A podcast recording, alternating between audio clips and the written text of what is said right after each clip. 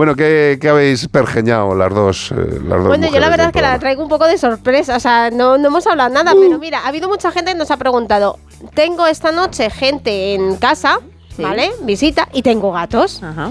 Entonces, a ver si les podemos dar unos pocos consejos para que primero el gato esté tranquilo y segundo no surjan accidentes típicos. Tú no sé si, me imagino que te habrá pasado de esto de que es Nochebuena o Nochevieja y te llaman de urgencias de el gato se ha tirado por la ventana Sí.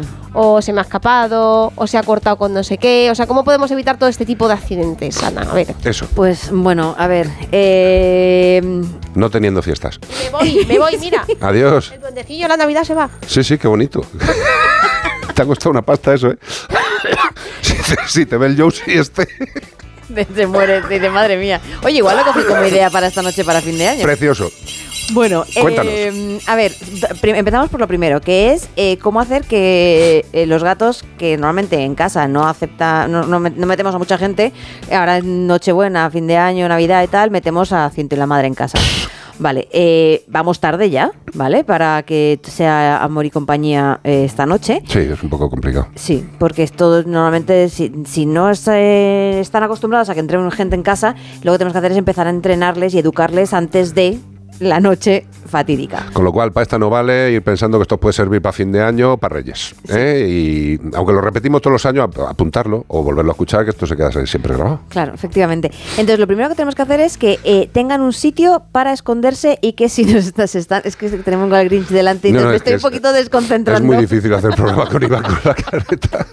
Pero dime, dime. Mira que me lo sé de memoria todo lo que voy a contar, pero ostras, es que encima, como se pone a hacer movimientos, como explicándolo él, eh, tengo un vídeo, por cierto, luego se lo paso a Bea. Precioso. Eh, Cuéntame. recapitulemos. Eh, sitio para que esconderse. Y importante, si el sitio para esconderse es mm, eh, está el gato dentro. No le, no le sacamos. O sea, por mucho que la gente que venga a casa, ay, quiero ver al gato, quiero ver al gato, y muchas veces yo lo siento, aquí a lo mejor parezco un poquito exigente con los niños, pero aunque los niños quieran ver a los gatos, los gatos están en su casa, están tranquilos, dejadles en paz. Claro, el gato que es sociable ya sale y se da Claro. vuelta. Eso- Nosotros cuando llega la gente a casa, pues, pues, bueno, eh, tú a ver si vienes ya, cuando quieras, que es tu casa, pero verás que los gatos pues están a su puñetero rollo. Entra gente, están absolutamente acostumbrados y lo, lo más que te pueden molestar es que te dejen el cuerpo lleno de pelos porque se te Claro. Encima y son buen, buen rollo. Pero, está. pero eso hay que, hay que aceptar la idiosincrasia del gato, o sea, es, es lo que estás diciendo. Es respetar el- Totalmente. el- la Si no le personalidad de cada gato. Es así, o sea, y es que a veces es como, no, no, es que han venido los sobrinos o los nietos o tal y que quieren ver a los gatos. Pues no, vamos a educarles también a los, a los niños. Lo siento si aquí alguien me piensa que soy un poquito Herodes, pero es que es así. Hay, educar, hay que educar tanto a los animales como a los adultos como a los niños a decir, eh, el gato está tranquilamente, tiene miedo, igual que tú cuando estás en la cama metido tienes miedo al coco, no te pongo una careta al coco y te vengo a, a para eso están las sábanas anti todo, te tapas entero y ahí no te mata nadie, tío. O sea, tú te cubres con una sábana y ya estás, salvado. Tal cual.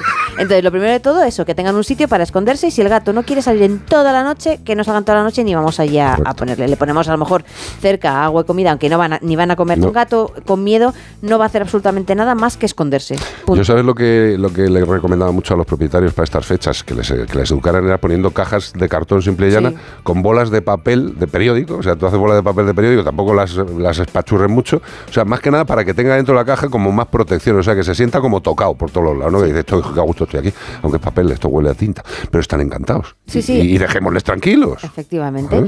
Que luego es un gato que es sociable, perfecto. Vale, volvemos a lo mismo. Un gato sociable no si- significa que se va a acercar y tenemos que respetar que ellos sean los que se acercan a nosotros.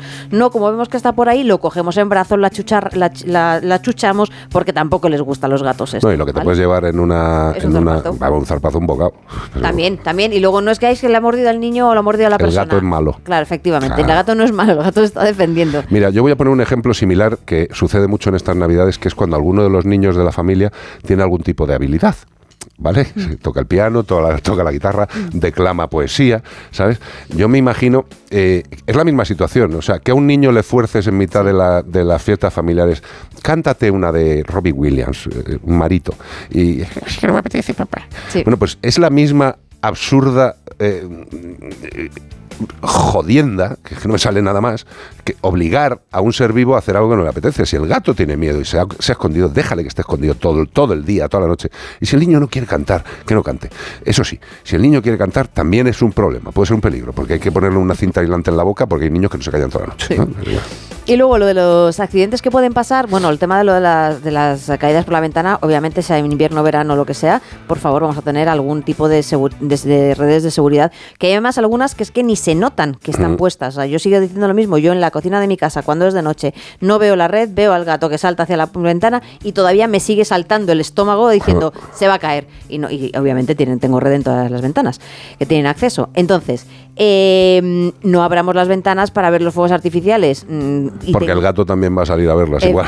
Y encima, si se asusta con ruidos, si es un Eh. gato que. O sea, los gatos les gusta la tranquilidad, les gusta estar en. O sea, las fiestas, que mm, cantamos villancicos, la zambomba, el no sé qué, los gritos, la discusión de la familia, lo que sea. El gato se pone nervioso, abrimos la ventana, fuegos artificiales, pues podemos tener un disgusto muy gordo. Totalmente. ¿Vale? Entonces. Y luego también las cositas que hay por en medio. O sea Claro. que, eh, a ver, dejar la bandeja esta típica de, de productos navideños en mitad del salón todo el día teniendo gatos, pues el gato evidentemente va a trincar polvorón, peladilla, mazapán, vamos, va a trincar todo. Sí, además es que Y las además con el envase. Claro, claro, y además es que las peladillas son divertidas. O sea, se pueden poner a jugar con ellas y las peladillas, pues eh, eh, algunos no les gustará el sabor, pero algún, habrá algunos que sí, que empiecen ahí a morisquearlo y además es que eh, les pueden sentar mal.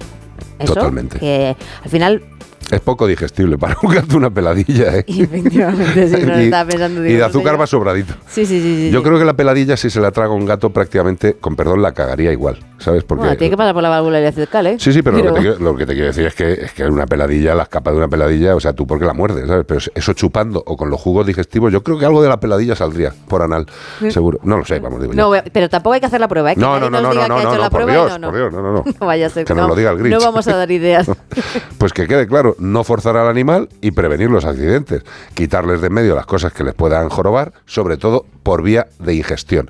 Y acordémonos que hay mucha gente que para poner luces en casa se vienen arriba y prácticamente montan una central hidroeléctrica.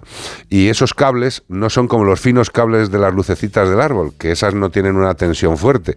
Pero hay otros que ponen luces muy tochas y esas, si las muerde el gato, mm, ahí sí hay peligro de muerte. O sea, la electrocución en gatos tampoco es Mm, extraña en Navidades. No, ¿no? no es moco de pavo, además es que no que po- podemos tener un susto muy gordo. Así que, bueno, al Yo final me acuerdo de uno que me llegó unas navidades en, en urgencias, cuando yo hacía todavía urgencias, ahora con esta edad pues ya lo hacen los más jóvenes que tienen capacidad, pero nos llegó uno con una quemadura bucal sin piezas, o sea, le había reventado la boca eh, de un mordisco en un cable. Tened en cuenta que nos lo tenemos que pasar bien, con lo cual intentemos minimizar todo y otra cosa, a los gatos su comida. ¿Queréis darle algún premio? Una lata riquísima, ¿no? Maravillosa. Sí, y, y ya está. Y ya a lo está. mejor- bueno, a ver, yo también soy de pavito y jamón york y Claro, tal. ¿verdad? que tú eres, Aceptamos, ¿eh? Tú eres muy esto- abierta.